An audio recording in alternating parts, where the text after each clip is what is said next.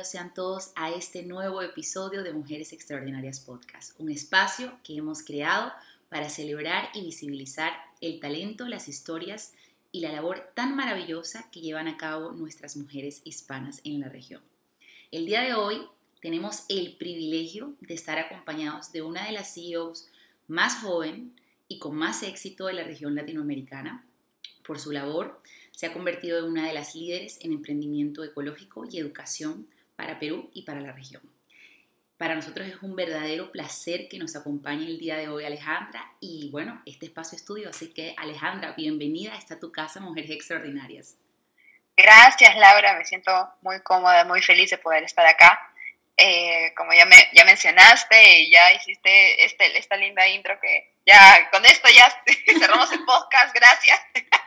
Eh, mi nombre es Alejandra, eh, tengo 19, estoy viviendo en Estados Unidos porque estoy en la Universidad de Dartmouth College y em, estoy muy emocionada de poder participar en el podcast. Em, como más allá de, del, del, rubro emprendedor o del lado de del cambio social. Eh, soy una joven que tiene muchas ganas de seguir soñando, de seguir ayudando a más personas a que cumplan sus sueños y eh, sobre todo que seamos soñadores con los pies en la tierra, que es lo más importante. Feliz tenerte aquí, Alejandra. Vamos, tenemos, mira, tantas preguntas. La audiencia estaba súper contenta de que vinieras. Así que vamos a ir, bueno, right into it. Alejandra, eh, eres una emprendedora con sumo éxito con una corta edad, tienes 19 años, eh, eh, empezaste un emprendimiento que se llama Wawa Laptops, que le está yendo muy bien para aquellos que no lo saben. Wawa Laptops es la primera computadora hecha prácticamente completa de materiales reciclables y plásticos reciclables en Perú. Alejandra es la fundadora y CEO de su compañía. Yo quisiera saber, eh, como primera pregunta, obviamente eres muy joven, para todo el éxito que estás teniendo y en todo este proceso de emprendimiento siempre hay rondas de inversión que hay que levantar. ¿Alguna vez tuviste que enfrentar, digamos, algún sesgo por tu corta edad y cómo superaste eh, eso, eh, sobre todo como consejo para aquellas mujeres que están eh, buscando levantar capital y que, bueno, tienen que a veces enfrentar algún tipo de sesgos que tú muy bien los has sabido llevar y para eso está lo exitosa que está haciendo. Así que cuéntanos un poquito. Gracias, gracias Laura. Mira, respondiendo a tu pregunta, eh, yo quiero definir el éxito como un camino hacia la felicidad, básico. Para mí el, el éxito no solamente se mide con el dinero o, bueno, porque son, es el punto de vista de muchas personas.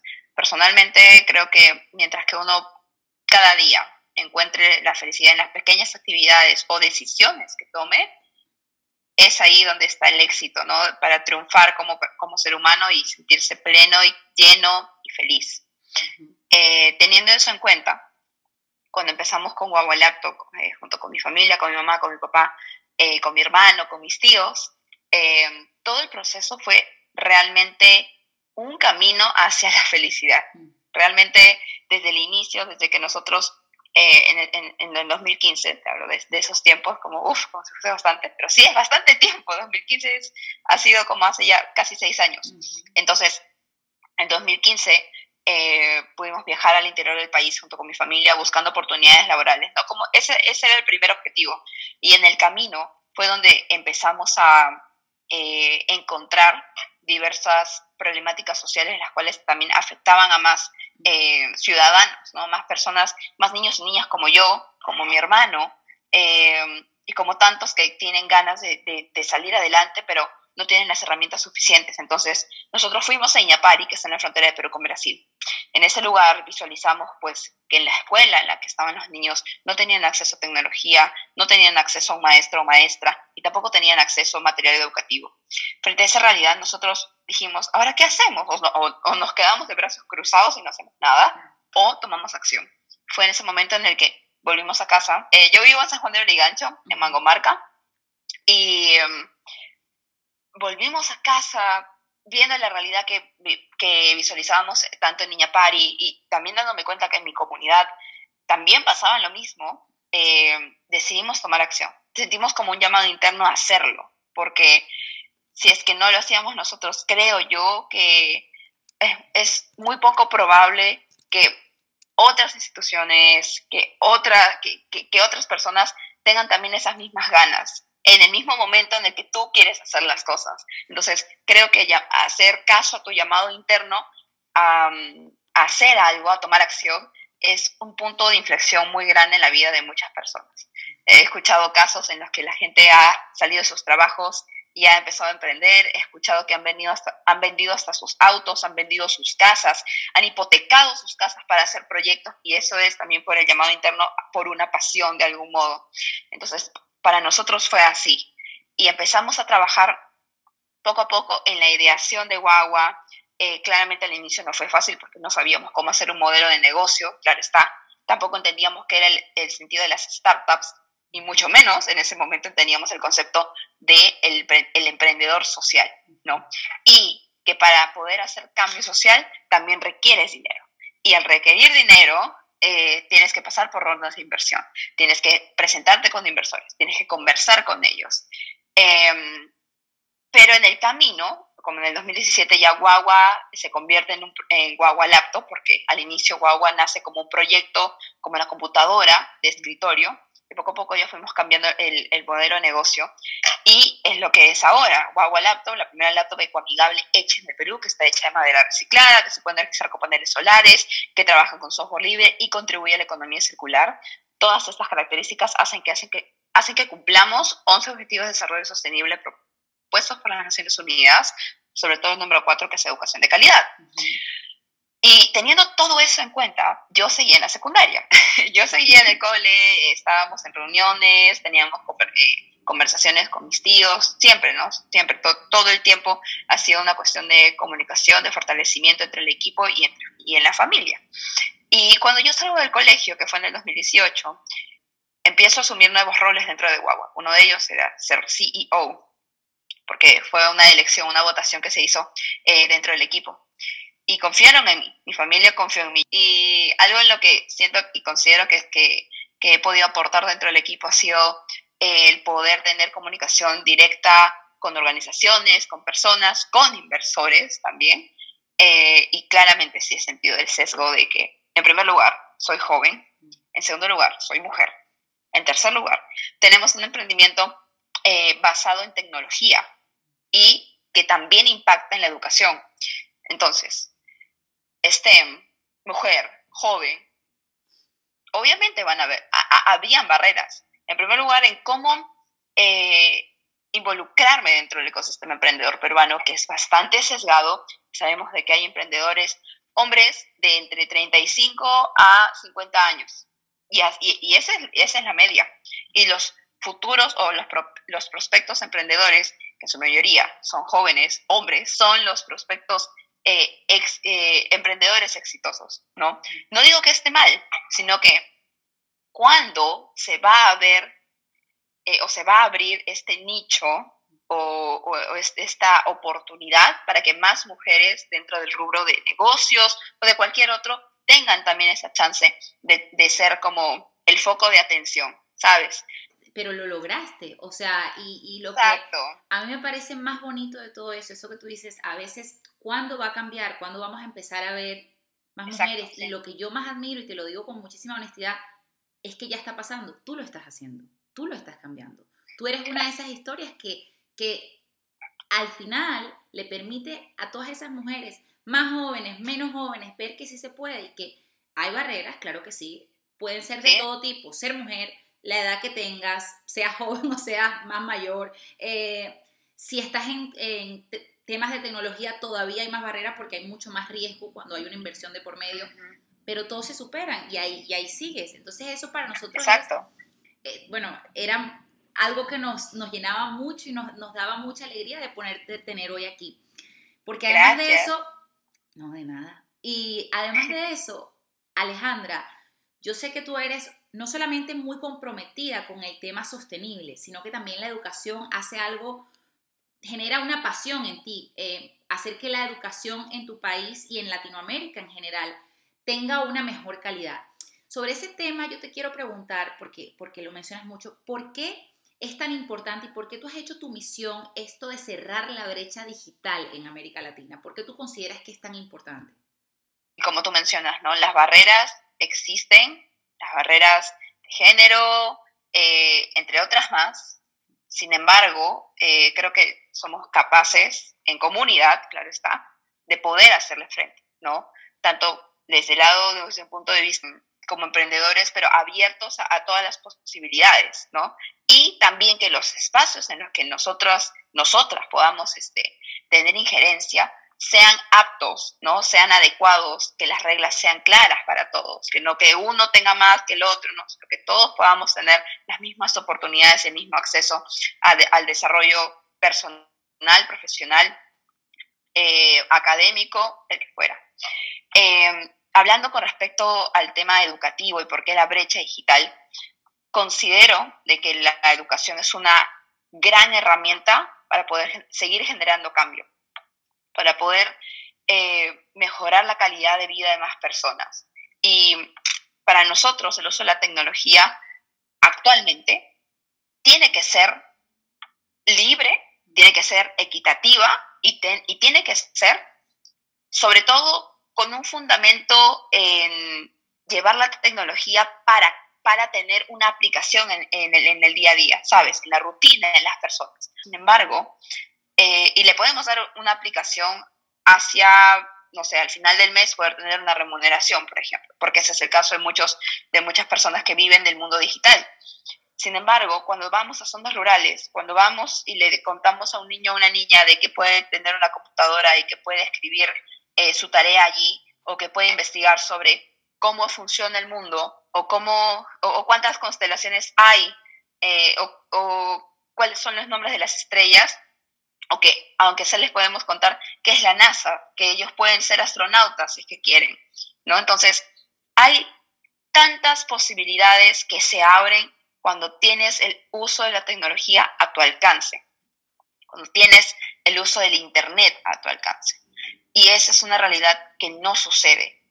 Esa es una realidad, o perdón, una, un supuesto que no sucede en este momento. Tenemos, eh, tenemos comunidades eh, originarias, las cuales están totalmente desconectadas. También tenemos eh, comunidades las cuales no están tan alejadas, pero no tienen acceso a servicios básicos, no hay una correcta eh, canalización de servicios. Entonces, ¿de qué estamos hablando? ¿No? ¿Por qué existe la brecha digital educativa si es que el mundo ya está digitalizado? En el siglo XXI, en el 2021, todos tenemos acceso a Internet, todos tenemos acceso a un computador. ¿Por qué le estamos quitando la oportunidad a un futuro o futura líder de nuestro país para que pueda cambiar el mundo con la tecnología a su alcance, ¿no? Totalmente. Entonces, ese es el compromiso que, nosotros tenemos desde Guagualapto, poder brindar esa oportunidad para que poco a poco vaya creciendo en la vida de los estudiantes, para que poco a poco ellos desarrollen su propia luz, que puedan compartir la información que tienen, que puedan investigar.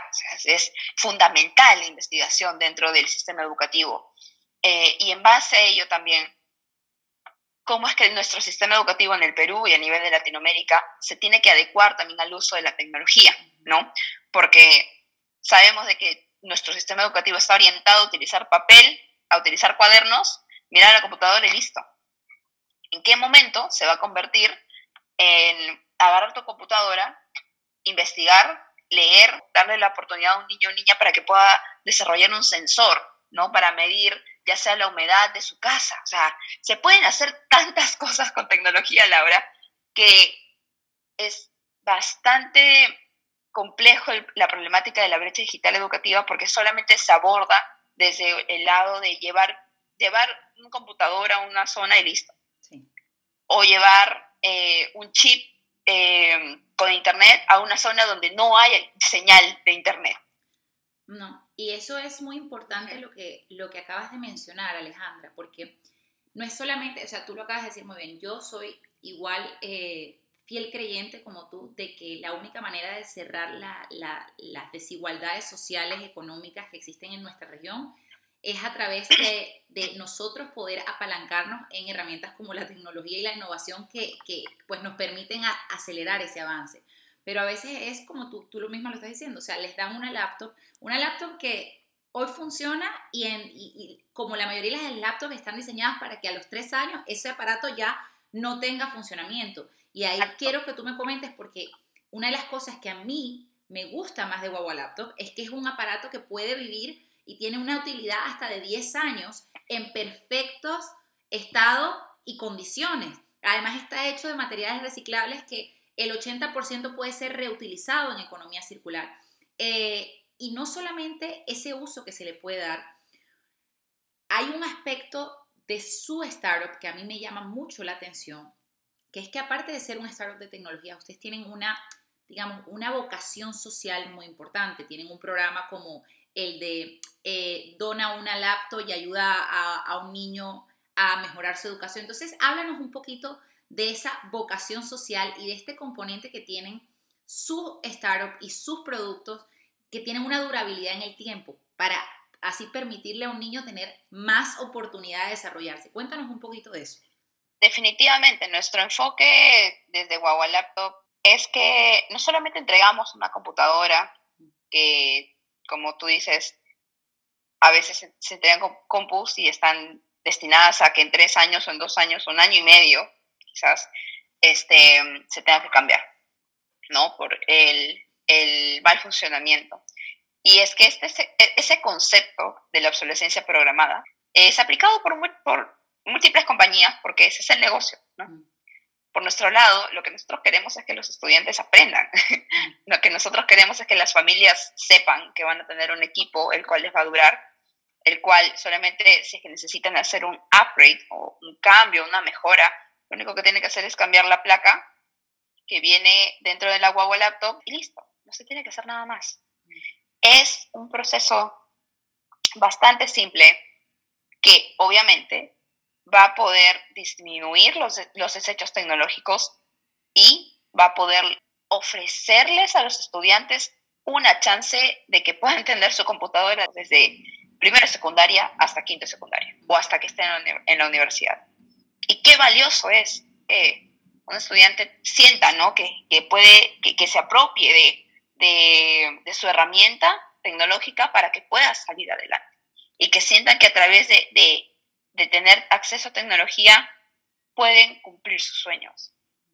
Siento que yo he cumplido mis sueños gracias también al uso de la tecnología porque si no, nunca me hubiera enterado sobre cómo aplicar a una universidad en Estados Unidos, nunca me hubiera enterado sobre eso, nunca hubiera podido investigar, nunca hubiera podido eh, pensar en ir a hacer cursos cortos en el extranjero, en diversos países, ni mucho menos me hubiera enterado de la importancia de los emprendimientos sociales. Entonces, para nosotros es fundamental, aparte de ello, es que los estudiantes aprendan. Y nosotros tenemos un programa de capacitación en el que tenemos este, talleres de robótica, de codificación, de coding, y eh, de informática o de introducción a la tecnología, ¿no? porque tenemos conocimiento de que en muchos lugares nunca un niño o niña, una familia ha tocado una computadora. Entonces, también ofrecemos ese, ese espacio de intro. También, que nos han escrito y nos han dicho, he visto su campaña, quiero mandarles una computadora, a ver qué parte le pueden quitar para utilizarla y construir una nueva guagua laptop o este, nos han dicho, ¿sabes qué? Les mandamos madera, entonces nos han dicho un montón de cosas y eso es súper chévere, ¿no? Porque vemos que hay iniciativa, así que sí, Laura, estamos, estamos trabajando muy, muy duro con el fin de seguir ayudando a más estudiantes, con el fin de, de seguir transformando nuestro país, mejorando la educación, mejorando la calidad de vida de más peruanos y peruanas. Alejandra, ahí acabas de tocar un tema que me encanta porque esa era justo mi, próxima pregunta. Acabas de mencionar que hay que mejorar un país. Entiendo, corrígeme si estoy en lo equivocado, que Alejandra, además de ser una emprendedora sumamente exitosa, una estudiante, una mujer súper joven que le está yendo súper bien, Alejandra también tiene aspiraciones políticas. Eh, yo quiero que tú me cuentes un poquito de eso. Yo quiero, más que, más que todo, a mí me interesa saber si tú tuvieras que elegir una política que en este momento estuviera vigente, que tú piensas que hay que cambiar, sobre todo para fortalecer el desarrollo de las mujeres y niñas en Latinoamérica, ¿cuál tú crees que sería? La verdad es que me inspira mucho a poder ver que el cambio dentro del, sector político se puede generar si es que tenemos vocación por, mm. por hacer política o por eh, el servicio comunitario, ¿no? De algún modo. Porque ser político, más allá de ganar un sueldo, siento que es un, compromiso con la población, un compromiso con generar cambio de la lucha eh, por eh, el trabajo digno, ¿no? por las mujeres. Siento que es fundamental y es lo que requerimos a nivel internacional. Más personas comprometidas con, con esos dos sectores, tanto el trabajo mujeres, educación, para poder seguir generando un mejor país. Eh, desde mi punto de vista, estoy cambiando muchísimo desde que llegué acá. Sin embargo, no descarto la posibilidad de ser regidora, alcaldesa.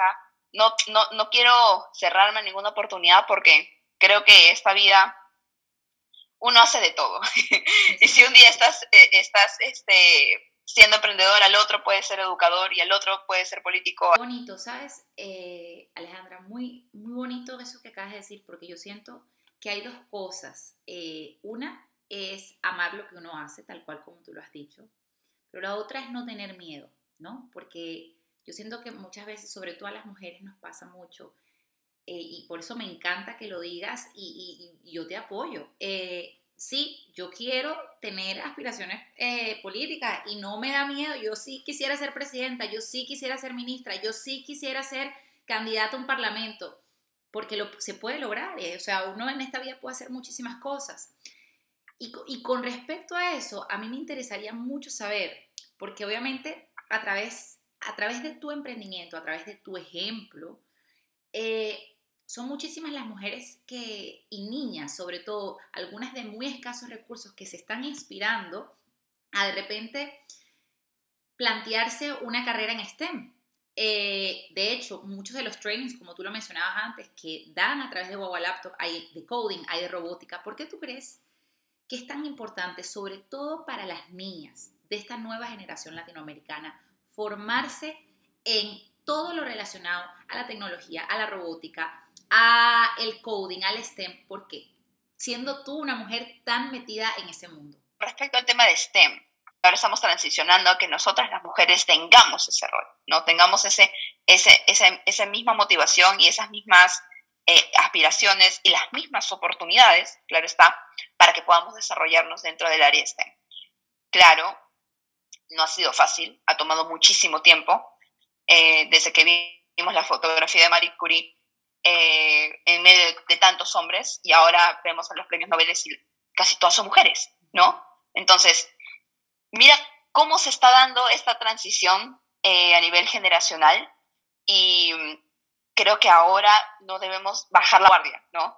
Tenemos que incentivar a que más niñas vean una oportunidad de desarrollo para sus vidas y para el mundo dentro de la ciencia dentro de la tecnología, dentro de la matemática, de la ingeniería, de tantas opciones, ¿cuál de, cuál, ¿qué pedazo van a tomar? ¿no? Y cómo van a poder contribuir al mundo, cómo van a poder contribuir a la comunidad. Y, y desde nuestro lado em, tenemos el taller de codificación y brindamos también toda la, orientación tanto a, estudiantes, mujeres, hombres, eh, que se identifiquen como tales, para poder darles las mismas oportunidades, ¿no? De que pueden cambiar el mundo utilizando la tecnología eh, a su lado. Y, por ejemplo, yo he pasado por diversos programas de empoderamiento de, las mujeres dentro del área tecnológica. He pasado por eh, talleres de codificación, he pasado también por un evento al que fui gracias a el BitLab, que se llama We Exchange, eh, que fue en Paraguay increíble y también Laura, tú eres alumna de, de We Exchange, si es, que no, si es que no me equivoco, tú me contaste.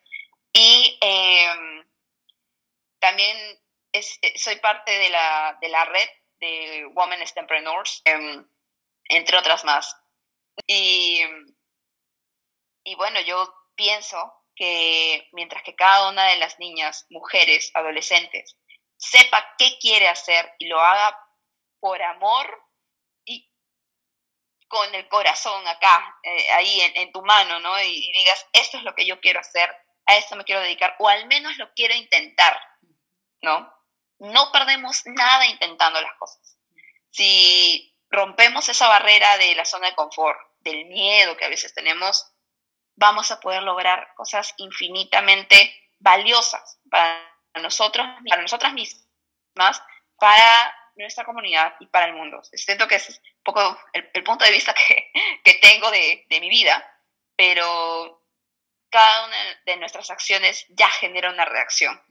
Así que siéntanse libres de poder experimentar, de pensar en el que no todos los días tienen que hacer lo mismo, siempre hay que hacer algo diferente, siempre pensemos en cómo salir de la rutina, salir de, de lo ordinario nos, pueden, nos puede hacer una persona extraordinaria. Así que les dejo este mensaje para todas ustedes y espero que realmente lo apliquen porque te da otro punto de vista, otra perspectiva, te ayuda a entender también a, más personas. Em, y sí, ese es el camino. Totalmente. Alejandra, ya estamos llegando al final de esta entrevista, pero no quiero que acabemos sin hacerte estas dos preguntas que han sido de las más preguntadas. Porque claro, una emprendedora que tiene tanto éxito como tú, eh, a veces es difícil encontrar algo que, la gente piense y lo ve y dice, wow, es que es que Alejandra es increíble y eres increíble y tienes todo el mérito del mundo, pero lo que mucha gente no sabe es todo el sacrificio que conlleva llegar hasta allí. Eh, y todo lo, y que a veces, pues en la vida de un emprendedor, una a veces tiene que enfrentar, enfrentar a tantos fracasos y sobresalir de esos fracasos y seguir adelante. Yo quisiera saber, esto me da mucha curiosidad, ¿cuál ha sido desde tu perspectiva el fracaso más grande, puede ser a nivel empresarial o a nivel personal, que ha tenido Alejandra como mujer? ¿Y cómo has superado tú eso? Sí, Em, creo que una, una cuestión importante de ser fuerte y mostrar nuestra personalidad también implica ser vulnerable. Y yo aprendí a ser vulnerable porque uno aprende, Uno, uno, no nace sabiendo de que puede llorar sin, sentir culpa, ¿no? Cuando fui a un programa de liderazgo del ALA, Latin American Leadership Academy, eh, fue enero del 2019, finalizando enero, casi para febrero del 2019. Sentí que estaba rodeada de personas tan increíbles, imagínate Laura, gente que había hecho TikTok, gente que había, que había hecho y deshecho cuantas veces sean eh, en aspectos de, activismo, en aspectos de generar sus, propios, eh, sus propias organizaciones. Yo decía, wow, ¿cómo compito con ello? ¿Cómo yo puedo ser mejor que ellos? Y los primeros tres días del programa fueron un síndrome del impostor gigante, porque me contaban su vida y yo decía, no sé qué decir, yo acabo de salir del colegio, no, sé qué quiero hacer. Y me hablaban de, de, cosas como puntuales de la aplicación. Después, este, me, me, preguntaban, oye, sí, ¿viste cómo, cómo va a ser la curva de la puntuación este año? Y yo, ¿qué rayos me hablan? Y hasta este momento sigo pensando, no sé qué están hablando, no, no sé de qué estaban hablando en ese momento, pero al menos tengo más conocimiento de, qué, de, de, de, qué, de qué trata lo de la curva de, de puntuación. Pero ese tipo de, cosas que me hacían sentir chiquita porque no tenía la información, no tenía la información y veía todo el mundo como congeniando, mi inglés era, era muy malo, no era tan fluido, todo el programa era en inglés, la gente venía de Brasil, de Paraguay, de Colombia, de, de diversos lugares y yo estaba, wow, qué gente tan maravillosa, yo qué estoy haciendo acá. Estoy muy chiquita, no sé qué hacer. Entonces, eh, a la mitad de la semana de ese programa, me quedé, estaba en otro país, estaba sola y tenía solamente un grupo de, de, dos o tres amigos que me acompañaron en ese proceso. Pero no me sentía yo, porque estaba todo el tiempo comparándome con lo que hacían los demás. Y eso me duró hasta mayo de ese año, porque veía que mucha gente lograba sus objetivos. Yo decía, wow, me sentía muy mal, me sentía, mm, ¿cómo decirlo? Me sentía mísera de no poder lograr lo que yo quería en el momento que yo lo quería, pero que el universo me decía, ese no es tu tiempo. Y que tienes muchísimo tiempo. O sea, eh, ¿cómo somos duras con nosotras mismas? Que dices, ¿por qué si yo lo hubiera hecho en el quinto año de secundaria? Eh, Alejandra, no tienes ni 23 años y tienes un startup exitoso, estás estudiando en una de las mejores universidades de Estados Unidos, te va excelente. O sea, si no tienes todo cubierto, está bien. Y es eso que tú dices, ser vulnerable y ser y tener compasión de uno mismo. Porque si, Exacto. si no pasó hoy, si no, no importa, hay más días para hacerlo. Eso. Y, y, vamos, vamos en el camino. Si no se pudo hoy, vamos a llegar. Eh, no. Eso fue muy duro, eso fue muy duro para mí de entender, porque en el programa hablaban de eso, hablaban de ser vulnerable, de, de poder abrir tu corazón, tus sentimientos. Y yo venía de, eh, de, de mi secundaria haciendo actividades extracurriculares súper geniales que me ayudaron a crecer, pero yo no sentía que era suficiente para la cantidad de personas y la cantidad de logros que ellos tenían, ¿no? Porque lo comparaba todo el tiempo. Y muchas veces todo el mundo siempre me dice, Ale, tú eres súper fuerte, súper energética. Y siento que ahora tengo más eh, confidencia, más este, seguridad de mí misma para poder este, ser yo, ¿no? O sea, ya, ya, estoy, ya soy más consciente de ello, porque aprendí de esa situación, aprendí de, de, de la, del, síndrome, del síndrome del impostor, aprendí de, de, sentirme mal en, en, esa, en esa mitad de semana, llorar y llorar y llorar y llorar, y lo único que yo pensaba hacer era bailar. Yo lo único que quería hacer era bailar. Y eso fue lo que hice. Y al final de, del programa hicimos como una, ¿cómo se llama esto? Como un performance, ¿sí? De, ese fue mi, mi, proyecto. Hice un performance de coreografía comunitaria, porque eso existe. Yo no sabía que existía hasta el año 2018 en un programa en el que fui a México. Y ahí me enseñaron coreografía comunitaria y dije, wow, eso es lo que yo quiero hacer. Así que lo apliqué nuevamente en este programa de Brasil. Y les encantó. Y yo dije, wow, esta soy yo, o sea, esta es mi personalidad. ¿Por qué lo la he cubierto durante todo ese tiempo dentro del programa, cuando yo debí abrirme y dejarme conocer con más personas? Y imagínate qué cosas tan maravillosas se pueden lograr y qué conexiones se pueden lograr con las personas cuando realmente eres tú, cuando demuestras tanto tu fortaleza y los momentos en los que eres vulnerable, va bien ser vulnerable, mis sentimientos son válidos y, y tengo que dejarlos fluir para poder seguir construyéndome. Y eso con respecto a los tiempos, tienes toda la razón.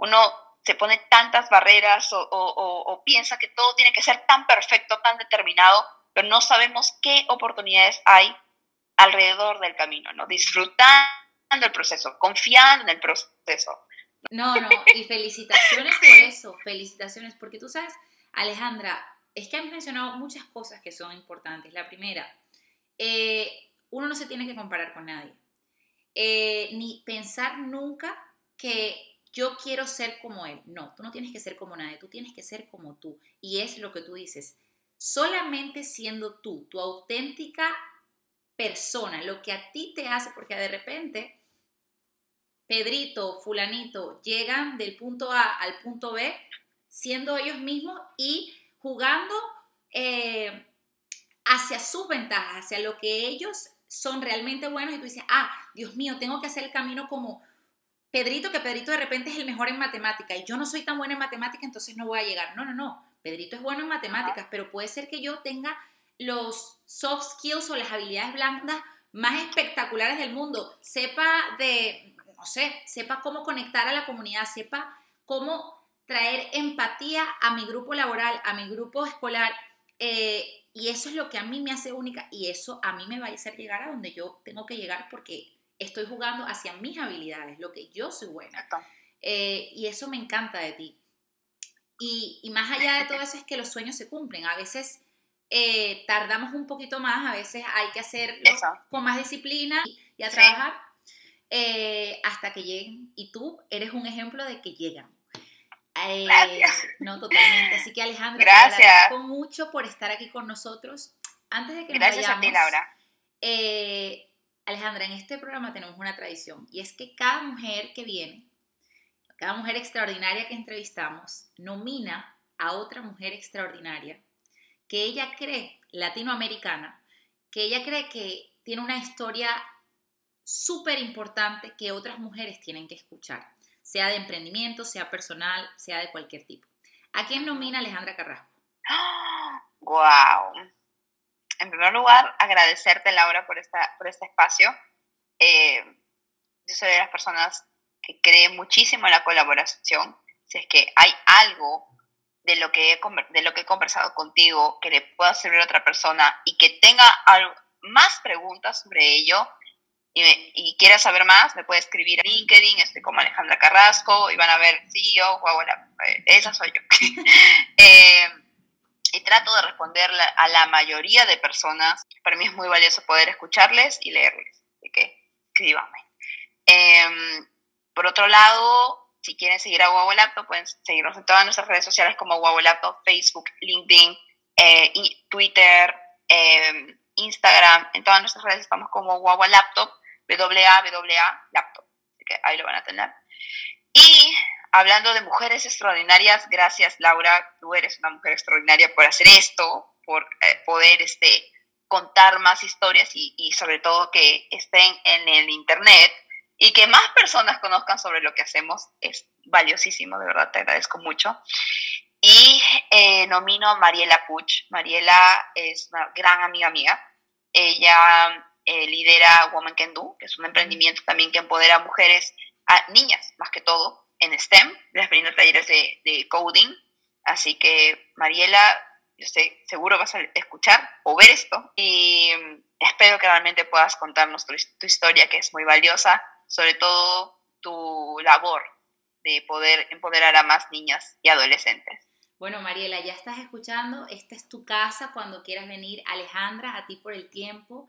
Eh, cuando quieras volver, aquí te esperamos con los brazos abiertos. Te deseamos todo el éxito del mundo en todos tus emprendimientos que estoy segura nos van a seguir dando de qué hablar, bueno, por muchísimos años más y sé que van a seguir ayudando a miles y miles de niños peruanos y latinoamericanos, por lo cual te agradecemos. Y bueno, hasta un próximo episodio juntas de Mujeres Extraordinarias. Gracias, Alejandra. Gracias. Un abrazo. Chao. Chao.